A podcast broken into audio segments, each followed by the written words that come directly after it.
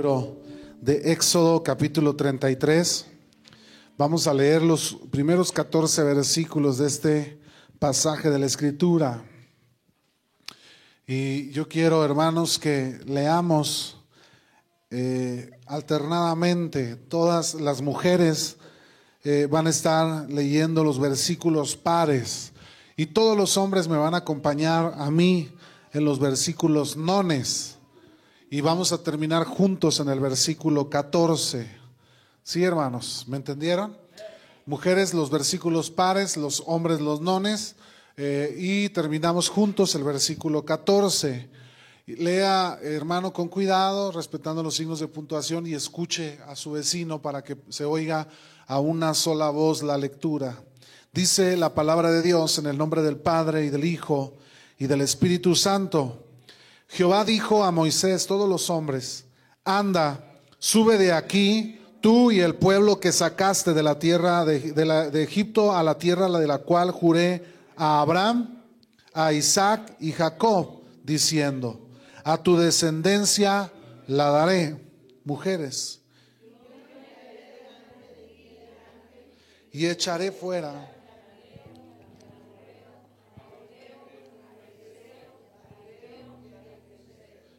a la tierra que fluye leche y miel.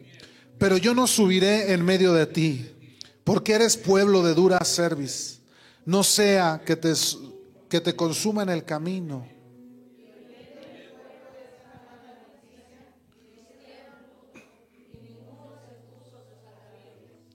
Porque Jehová había dicho a Moisés, di a los hijos de Israel, vosotros sois pueblo de dura cerviz en un momento subiré en medio de ti y te consumiré.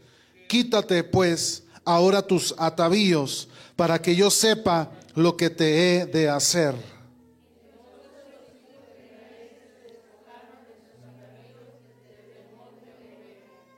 Y Moisés tomó el tabernáculo y lo levantó lejos, fuera del campamento, y le llamó el tabernáculo de reunión.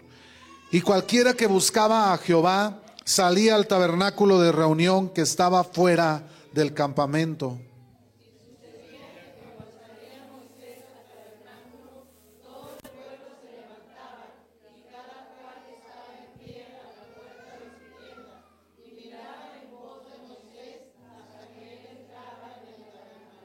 Cuando Moisés entraba en el tabernáculo, la columna de nube descendía y se ponía a la puerta del tabernáculo y Jehová hablaba con Moisés.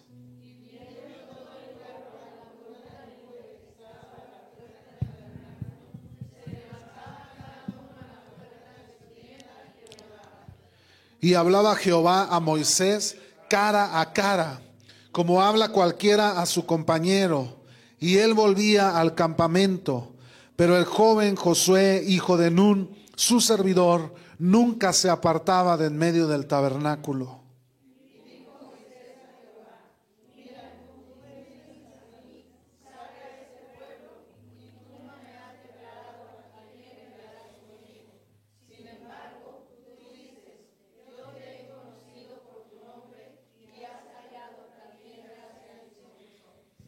Ahora pues, si he hallado gracia en tus ojos, te ruego que me muestres ahora tu camino, para que te conozca y halle gracia en tus ojos, y mire que esta gente es pueblo tuyo. Presencia irá contigo y te daré descanso. Cierre sus ojos. Señor, te damos gracias en esta tarde por tu bendita palabra. Yo quiero poner en tus manos cada corazón, cada persona que está hoy en este lugar, Señor. Quita toda distracción, toda estorbo, Señor, en esta tarde, Señor. Trae quietud, Señor, y que tu Espíritu Santo se mueva en cada uno de nosotros, hablando, Señor, lo que tú quieres tratar el día de hoy con nosotros, en el nombre de Jesús. Amén y amén. Tome su lugar un momento, hermanos. Hoy yo quiero darle un mensaje que mi deseo, hermanos, es que usted pueda ser edificado. Yo eh, le estaba orando al Señor que me pedirle de su dirección. Y vaya que cuando uno eh, este, muchas veces habla con Dios, hermano, le, le pide al Señor que haga su voluntad en uno. Eh, yo recuerdo una vez, estando en un congreso, predicaba esa vez el, evangelista eh, Abraham Pérez. Y, recuerdo que estábamos varios jóvenes entre la multitud, porque había muchos jóvenes esa ocasión, y estábamos entonando un canto todos juntos, donde le decíamos a Dios, te anhelo, te necesito, te amo, más que a mi ser. Y luego eh, nos cayó de repente el, pastor evangelista a todos y dice, a ver, guarden silencio. Dijo, ¿saben lo que están cantando? Cada uno de los que estábamos ahí. Y, pues todos, eh, había una presencia muy bonita ahí, un mover de Dios muy bonito. Y Él nos dice, porque muchas veces hablamos por hablar, hermano. Decimos las cosas por decirlas. Cuando usted le habla a Dios, hermano, Dios nos escucha. ¿Cuántos saben eso? Dios nos oye. Dios mira nuestro corazón. Él sabe los deseos, las intenciones de nuestra vida. Y, recuerdo que esa vez él, dijo, escuchen la canción antes de cantarla. Y empezó el que dirigía a entonar el canto. Te anhelo, te necesito, te amo más cuando él empezó a decir esas palabras, varios jóvenes empezaron a quebrantarse y empezaron a levantar su voz. Hermano, cuando usted le dice a Dios, úsame, Dios escucha nuestra oración. Pero Dios no va a usar vasos imperfectos. Dios no va a usar vasijas de deshonra. Él va a quebrar el vaso, hermanos, y lo va a hacer nuevo para que podamos ser útiles en el servicio a Dios. Cuando usted eh, mira, mira a la gente que Dios les usa, como puede ser Abraham Pérez, como puede ser muchos de los hombres que Dios usa y ha levantado, usted los ve y ve lo bonito que es. A lo mejor usted dice, yo quiero viajar, yo quiero predicar, yo quiero eh, tener una congregación de miles de personas y ser el pastor titular. Pero detrás de todo eso, hermanos, el Señor tuvo que quebrar el barro para hacerle una vasija de honra. Y muchos tienen que, tenemos que ser quebrantados delante de Dios, porque Dios no va a depositar su gloria sobre un vaso de deshonra, hermano. Y cuando yo estaba preguntándole a Dios, Señor, yo quiero que me uses, este año yo quiero que sea diferente, yo quiero crecer todavía más, yo quiero avanzar todavía más en tus caminos. Y Dios empezó a tratar en mi corazón eh, de, de muchas maneras. Ya antes yo había tenido en mi corazón este mensaje yo había querido predicarlo, pero Dios empezó, hermanos, a hacer algo en mi vida. Tuve que experimentar algunas circunstancias en las que Dios me hacía ver eh, las cosas en las cuales muchas veces somos tan ligeros al hablar, tan fácil de poder expresar las palabras y no nos damos cuenta que Dios escucha nuestras voces, escucha nuestras oraciones, hermano. Y que si Dios llega a tomar en serio lo que usted y yo decimos, hermano, muchas veces ni siquiera podemos lograr entender lo que Dios va a hacer en medio de nosotros. Y entonces yo le decía a Dios que cuál era que me guiara a, predicar. Yo quería desafiar a la iglesia a lo que ha de venir en este 2023. Y yo cuando yo me ponía a meditar, hermanos, cuando comenzamos el 2020, nunca nos imaginamos lo que iba a venir en el 2020 que íbamos a, vivir en medio del valle de la sombra y de la muerte. Y cuando yo eh, empecé a comenzar, eh, o, yo pensé en este comienzo de año, yo dije, yo no quiero eh, iniciar como a lo mejor muchas veces se ha hecho, hermanos, diciendo, quiero ir a hacer ejercicio, quiero ser una mejor persona. Y todos empezamos muy deseosos, muy motivados al enero pero al pronto tiempo empezamos a olvidar las promesas, los anhelos, los deseos y ya estamos metidos nuevamente en la rutina y en la dinámica que usted y yo muchas veces hemos estado. Y entonces Dios trataba en mi corazón y Dios me tuvo que llevar a, a confrontarme usted no sabe, hermano, usted no sabe muchas veces las situaciones, como tal vez a lo mejor yo no sé las situaciones que usted vive y que Dios trata en su corazón.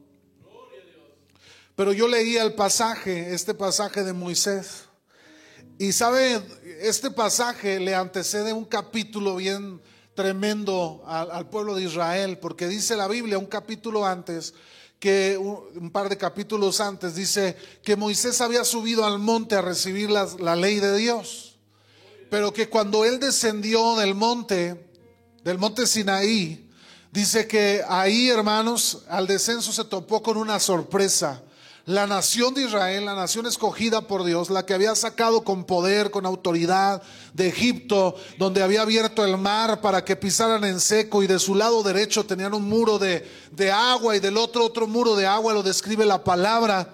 Eh, ahora esa nación le había pedido al sacerdote Aarón que le hiciera una imagen de algo para lo cual ellos pudieran adorar.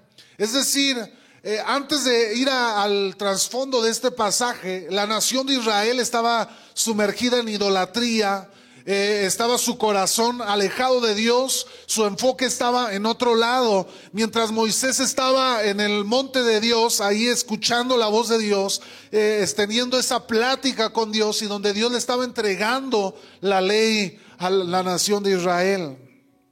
Y entonces, hermano, bueno, después de todo eso, Dios eh, tanto Moisés se enojó contra el pueblo, ¿verdad? Por lo que habían hecho, pero también Dios había enojado contra el pueblo, la nación de Israel, porque la nación, a pesar de todo lo que Dios había hecho con ellos, la nación persistió en su idolatría, en su rebeldía, en su corazón obstinado. Y entonces, hermano, eh, brinca la escritura Después donde el versículo 32 fue donde acontece lo del becerro de oro.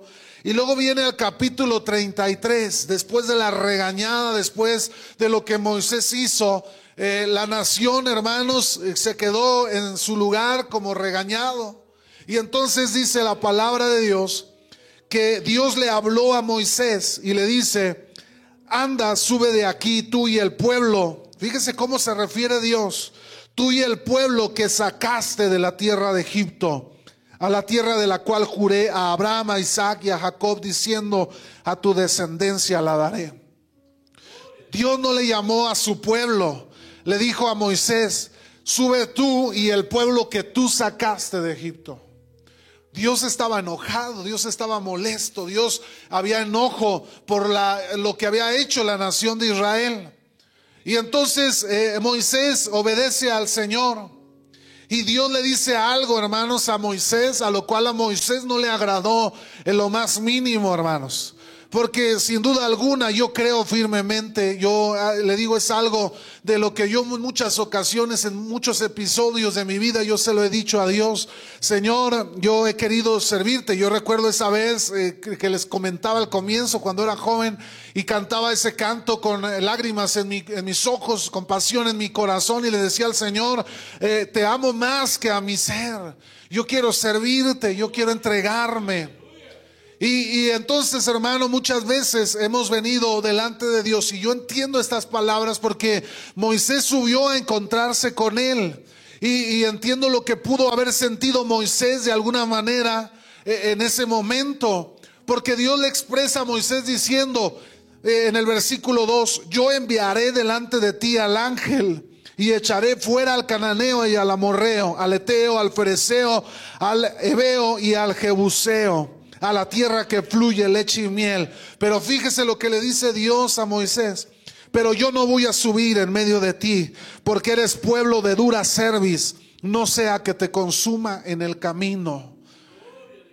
Hermano, es difícil oír de Dios, me imagino para Moisés, que Moisés le haya dicho, a Dios le haya dicho a Moisés, vete, tú y tu pueblo que sacaste, pero yo no voy a ir contigo. Yo te voy a enviar mi ángel para que vaya a tu lado. Se lo digo porque en esta semana viví un episodio difícil donde eh, literalmente eh, este, me vine a la iglesia y me tiré en el altar y le dije a Dios, Señor, tú me llamaste. Tú me llamaste a mí.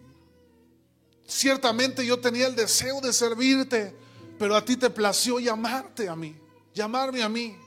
Moisés diciéndole a Dios tal vez, Dios, eh, yo ni siquiera quería estar aquí. Él decía a Dios, yo no sé hablar, yo no sé este, eh, expresarme con la gente, soy tartamudo.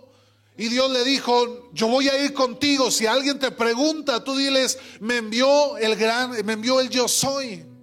El gran yo soy. Y ahí ahora Dios le estaba diciendo a Moisés, vete tú y el pueblo que sacaste y te voy a enviar un ángel que vaya contigo. Yo me imagino que tal vez ahí Moisés se preguntaba, pero yo ni siquiera quería estar en este lugar, la Biblia no lo dice. A lo mejor Moisés pudo haber dicho, pero yo ni siquiera quería estar aquí. Yo te había dicho, Dios, que yo era tartamudo, que yo no podía guiar a una nación como la nación de Israel. Y ahora Dios le estaba diciendo, yo no voy a ir, pero va a ir mi ángel. Esto, hermanos, es algo difícil de entender. Pero ahí estaba parado Moisés frente a estas circunstancias. Y yo quiero expresarle algo de la historia. Hermano, nadie puede sustituir la presencia de Dios en la vida del ser humano. Ni llámele riquezas, llámele eh, vicios, llámele lo que usted quiera, placeres de la vida, pero no hay nada que pueda sustituir la presencia de Dios en la vida del ser humano. El día que Adán y Eva le fallaron a Dios en el huerto del Edén, hermano, la vida del hombre, desde ese momento algo se rompió. La relación entre Dios y el hombre se rompió y se fracturó. Hermanos, nadie de nosotros siquiera puede imaginarse que si la presencia de Dios no estuviera, pudiésemos continuar. Tan así, hermanos, que el castigo eterno para el ser humano, para Satanás y, sus demonios y para todo aquel que haga la voluntad del diablo, hermanos, su destino será vivir una eternidad sin la presencia de Dios. Ese es el castigo, hermanos, eterno que Dios ha designado para aquellos que no quieren dar marcha atrás al pecado. Nada puede sustituir la presencia de Dios. Dios le prometió a Moisés y a su pueblo que iba a enviar un ángel para que los acompañara. Moisés y el pueblo, hermanos, no estaban dispuestos a dejar que la presencia de Dios los abandonara.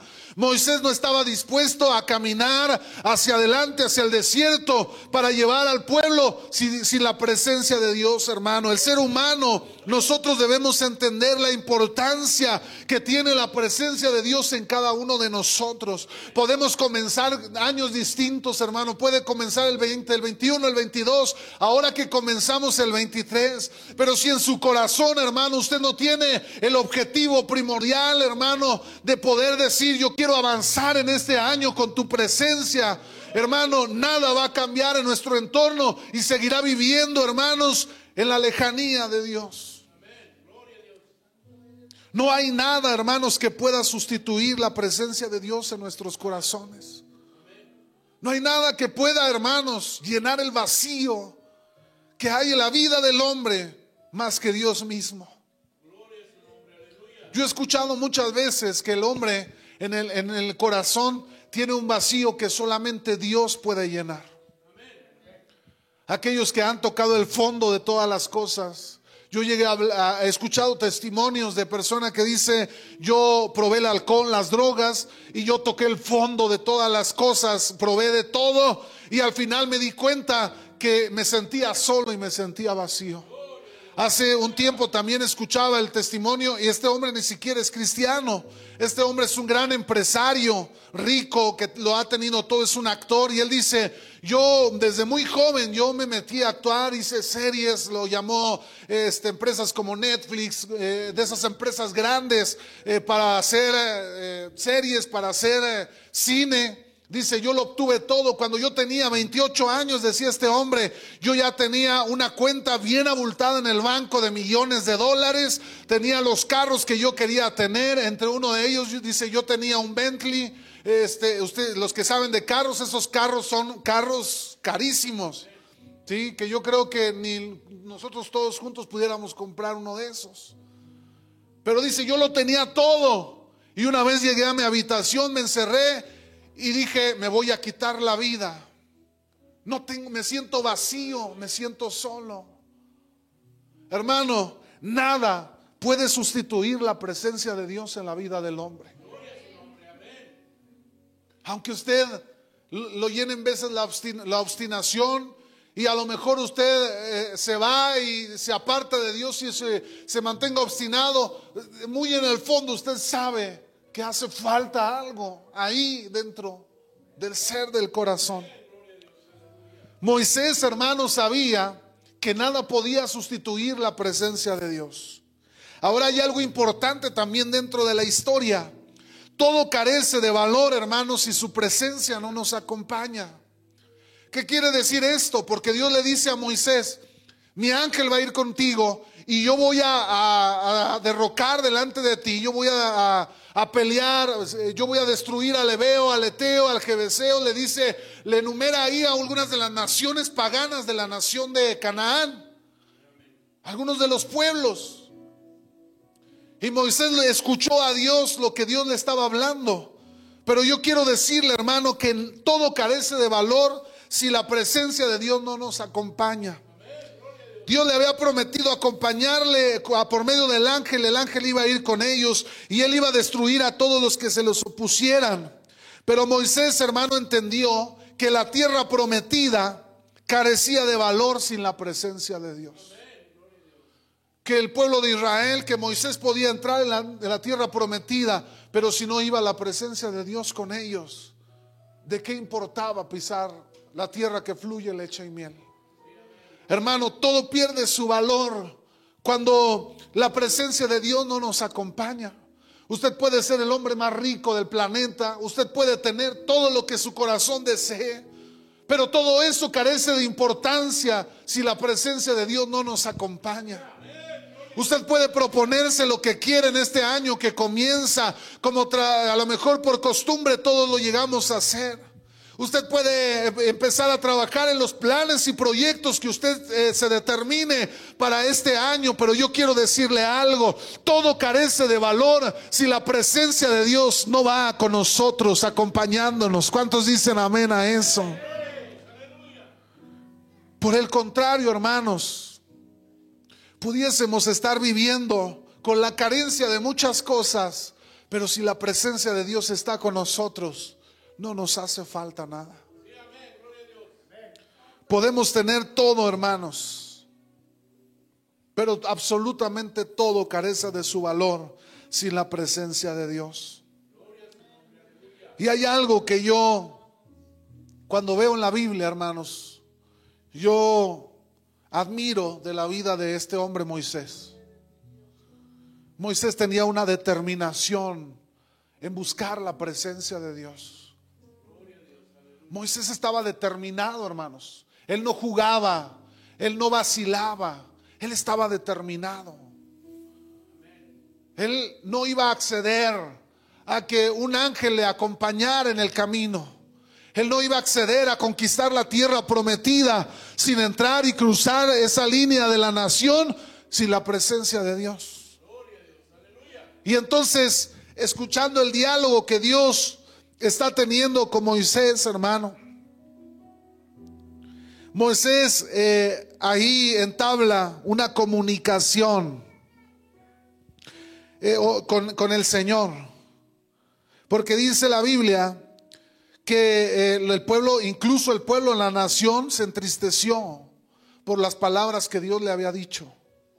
Y lo que Dios hizo fue que sacó el arca del pacto, sacó eh, el, perdón, sacó el tabernáculo, sacó el lugar donde convocaban al Señor, lo sacó fuera del campamento, la tienda para buscar a Dios y dice que lo llamó el tabernáculo de reunión. Y dice que Moisés tenía la idea para enseñar al pueblo que él no era el único que podía buscar la presencia de Dios, que también lo podía hacer la nación de Israel y que cuando cada una de las familias o las que quisieran podían ir hasta el tabernáculo de reunión que estaba fuera del campamento y buscar la presencia de Dios.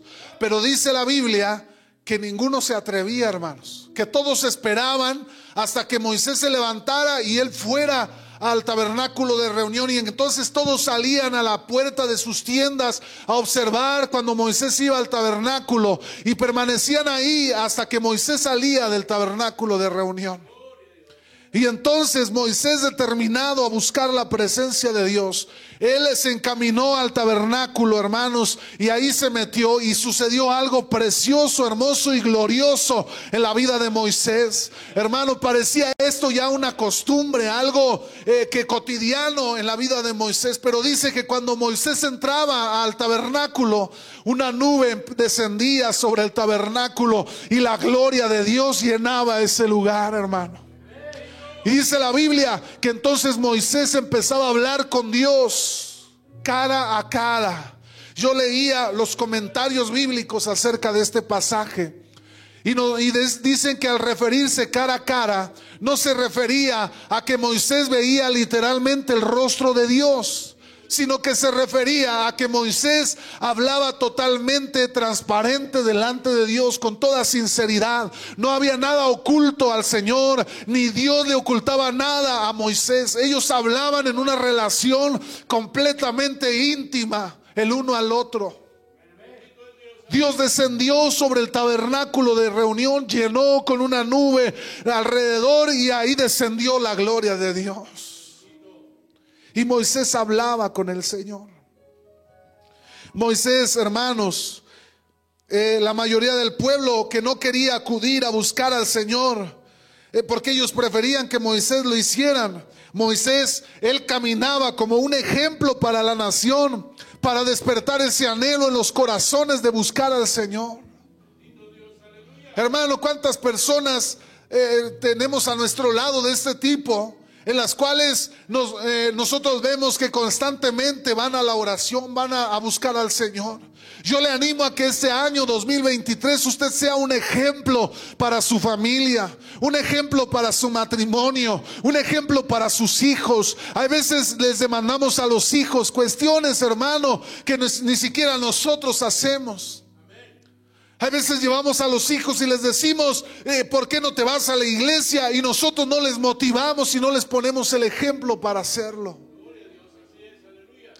Cuando nuestros hijos se equivocan, les decimos, ¿y por qué no oras? Y lo han visto a usted arrodillarse delante de Dios a buscar a Dios. Nuestros hijos van a aprender de nosotros por medio de nuestro ejemplo, hermano. No quiere enseñar a sus hijos con sus palabras. Porque lo que nuestros hijos van a hacer es lo que nos ven hacer a usted y a mí. Moisés le estaba enseñando al pueblo y todos los días caminaba hacia el tabernáculo de reunión. Él estaba determinado a buscar la presencia de Dios. Hermano, yo quisiera que usted se propusiera este año empezar a hacer cosas diferentes. Empezar a cambiar su, su manera, su estilo de hacer las cosas. Señor, es que eh, oro tanto y no hay resultados. Señor, es que hago las cosas y no hay resultados. Tal vez es tiempo de empezar a cambiar, hermano, las cosas, de empezar a cambiar las formas en que estamos haciendo las cosas. Moisés les puso el ejemplo a todos aquellos que lo observaban. Yo quiero desafiar a la iglesia, hermano, a que busque la presencia de Dios. La iglesia hemos vivido y experimentado muchas cosas muy preciosas de parte de Dios. Platicaba con un hermano y me decía, es que eh, hay que aprovechar cuando Dios se mueve, porque de tiempo en tiempo el Señor se mueve en medio de nosotros. Y yo le decía, no, yo no quiero que de tiempo en tiempo venga Dios a hacer algo en mi vida. Yo quiero que Dios permanezca en mi vida constantemente. Que todos los días pueda yo levantarme y decirle, Dios, ahí voy a encontrarme contigo. Porque yo quiero experimentarte todos los días en mi vida, en mi matrimonio, en mi casa, en mi familia, en mi iglesia. Yo no quiero, hermano, que solamente en algunos periodos haya este bautismo, haya mover del Espíritu Santo. Yo quiero que todos los días el Señor se mueva en medio de mi vida, en medio de mi ministerio, en medio de la iglesia que Dios ha puesto a pastorear, hermano. ¿Cuántos dicen amén eso? Al Señor, dele fuerte el aplauso a Dios y se lo va a dar con todo su corazón. No espere, hermano, a que alguien más lo haga. La nación de Israel esperaba hasta que Moisés fuera. Muchos están esperando a que ore el pastor por mí para que Dios haga algo en mi necesidad. Hermano, no espere a que alguien más haga lo que le corresponde a usted hacer. El 2023, hermano, yo creo firmemente que es un año en el que Dios se va a mover en medio de nosotros y nos mostrará más aún su gloria en cada familia, en cada hogar, en cada persona, en cada creyente, en cada hijo de Dios. Pero usted tiene que tomar, hermano, su responsabilidad y no esperar a que alguien más haga lo que usted tiene que hacer. Hay algunas veces donde yo quisiera, hermano, eh, eh, las que Dios me ha llevado y le he dicho, casi, casi yo quisiera, este Señor, ah, quisiera que alguien más fuera el pastor. Le digo, digo, Señor, traigan al pastor y el pastor eres tú. Hermano, hay cuestiones en las cuales tenemos que avanzar usted y yo. No espere que alguien más lo haga. Es el tiempo de consagrarnos a Dios, de dejar de jugar, a ser cristianos. Yo no sé cuántos hicieron propósito y hayan escrito por ahí, voy a ir los miércoles a la iglesia. Voy a ir a la dominical. Hermano, no deberíamos estar escribiendo eso en nuestros propósitos de cada año que transcurre, porque eso es algo que debiéramos ya tenerlo en nuestra vida. Voy a orar más, hermano. Moisés amaba la presencia de Dios. Debe de estar determinado a buscar la presencia de Dios como lo hizo Moisés. Moisés no esperaba que alguien saliera de su tienda. Él salía como todos los días a encontrarse con el Señor. Y la gloria de Dios descendía llenaba ese lugar con su gloria. Oh, hermano, hasta la piel se me pone chinita.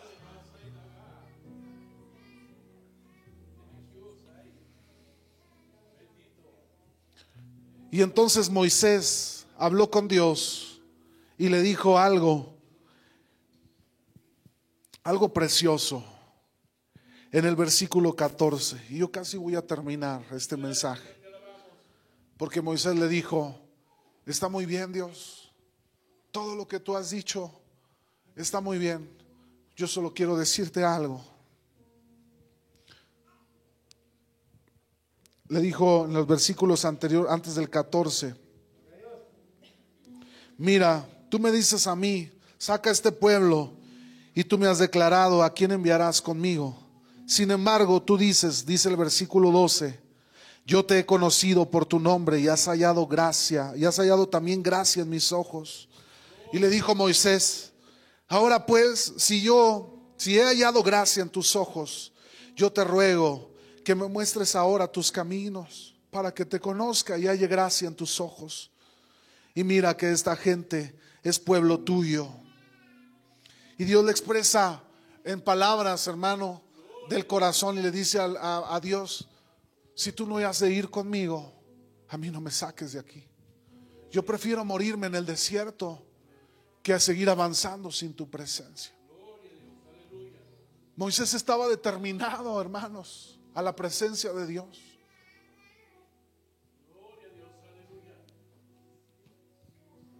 Yo le voy a decir algo, hermano. Yo no sé si todos los pastores lo sientan o si solamente yo lo sienta. Pero a mí me duele ver a alguien dar marcha atrás en el Evangelio. Me duele en mi corazón. Dime, yo eh, nos ha tocado alguna, algún, alguien que se ha retirado de la iglesia, este, aún sin que se vaya al mundo, nos duele en el corazón. A veces terminamos llorando solos en la casa y diciéndole a Dios, Señor, tú sabes las cosas. Y yo le voy a decir algo, yo creo que es una de las cosas que más duelen en el ministerio. Pero es ahí donde Dios dice, aquí estoy yo. Por eso yo le decía, yo entendía a Moisés cuando leía el pasaje, ¿cómo voy a ir yo adelante si tu presencia no va a ir conmigo? ¿Cómo voy a avanzar en el 2023 si Dios no va a ir con nosotros, hermano?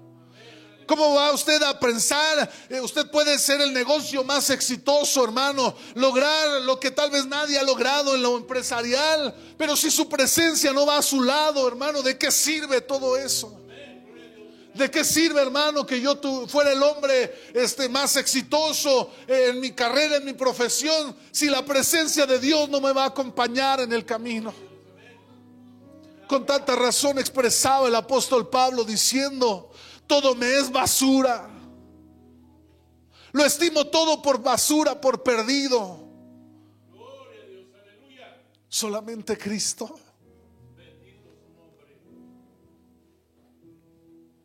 Y Moisés le estaba llorando a Dios diciéndole, yo no me voy a mover si tu presencia no va a ir a mi lado.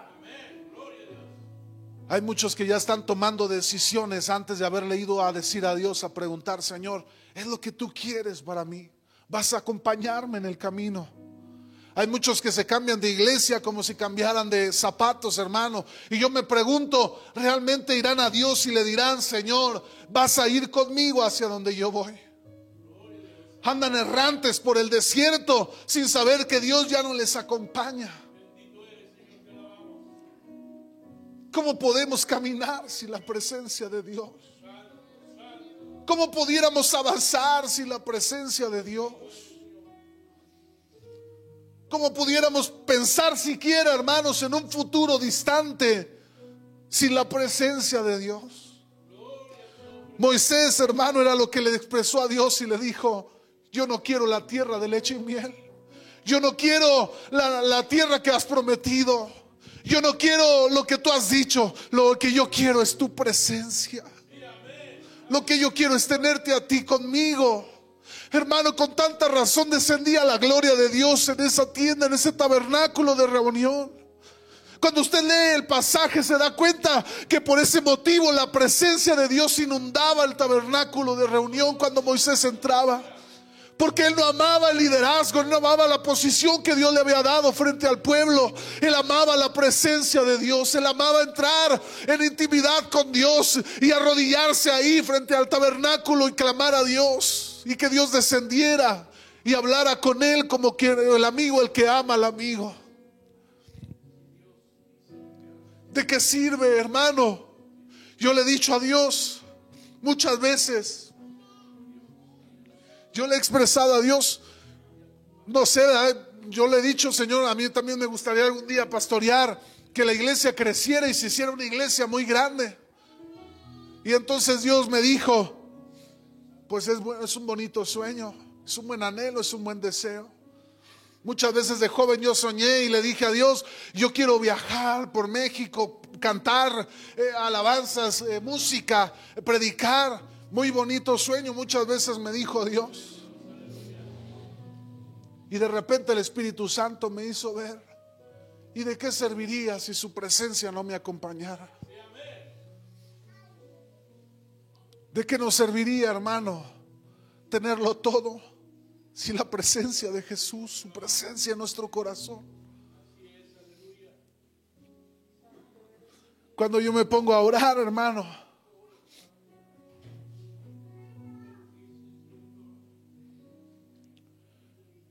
Yo entiendo. Yo siempre he sido un hombre tímido, un hombre introvertido. A lo mejor ahora me ve predicando y hablándole a, la gente, pero yo siempre fui alguien introvertido, tímido. Y cuando yo me pongo a orar, entiendo mi condición y le digo, Dios, si tú me te quitaras de mi vida, de mi familia, de mi ministerio, todo se derrumbaría a pedazos. Porque el que sustenta mi vida se llama Jesucristo, hermano. Quiere avanzar al año, hermano. Pero ¿cuáles son sus deseos y sus anhelos?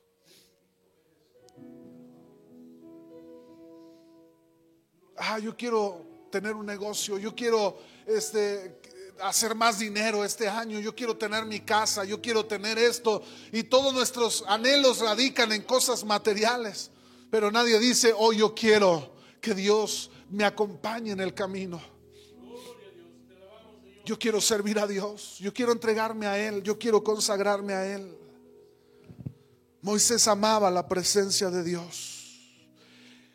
Cuando yo estaba en esta semana, hermanos, viví, yo en, el transcurso de la vida cristiana he vivido de muchas cosas.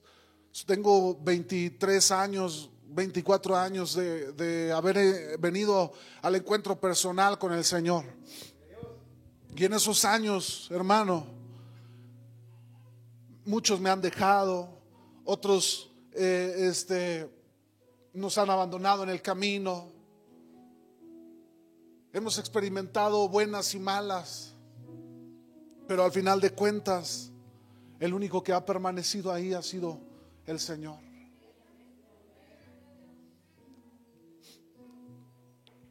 esta noche, fue el jueves de la noche, me vine aquí al altar y le dije, Dios, lo que tú quieras demandar de mí, eh, pedirme, yo te lo entrego. Si tú hoy me dices, entrega el pastorado, el ministerio, mira, aquí está, yo te lo entrego. Y te diría, yo me esforcé, Señor, y puse en tus manos eh, las cosas y yo confío en ti. Si tú lo desearas, aquí está mi corazón, mi familia, todo lo que soy. Y en ese momento, hermanos, entendí lo que es poder vislumbrar una vida sin la presencia de Dios. Y fue cuando yo le dije a Dios, te lo entrego todo, pero no me quites tu bendita presencia, tu Espíritu Santo. Y ahí Dios me quebrantó. ¿Sabe qué logró Moisés en ese tabernáculo de reunión? En el versículo 14 el Señor le contesta y le dice, mi, mi presencia irá contigo y te daré descanso. ¿Cómo quiere empezar este año, hermano? ¿Con la presencia de Dios? ¿O prefiere seguir haciendo un lado de sus planes al Señor? ¿Quiere seguir recordando cómo Dios lo usaba en el pasado? ¿Quiere seguir recordando lo que Dios llegó a, pudo haber hecho a través de su vida en el pasado? Dios quiere hacer cosas nuevas con usted. Dios quiere hacer cosas nuevas en su familia. Su presencia quiere llenar su casa, su hogar, su familia, su matrimonio, su trabajo, todos sus planes. Quiere Dios llenarlos con su presencia. Hermano, yo no sé si hoy aquí hay de esos que le dicen como Moisés al Señor, Señor, si tu presencia no va conmigo, yo no quiero seguir adelante. Yo quiero invitar a este lugar, hermanos, si hay personas que quieren venir a decirle a Dios, Señor, yo quiero empezar este año con tu presencia. Yo quiero empezar este año rodeado con tu amor. Como decía este canto, que me quiten todo, que se vayan todos, pero que no se vaya tu Espíritu Santo. Que me despojen de todo lo que yo tengo, pero yo no quiero que su presencia me abandone ni se vaya de mi lado. Hermano, aquí está el altar. Aquellos que quieran decirle a Dios, Señor, yo quiero empezar este año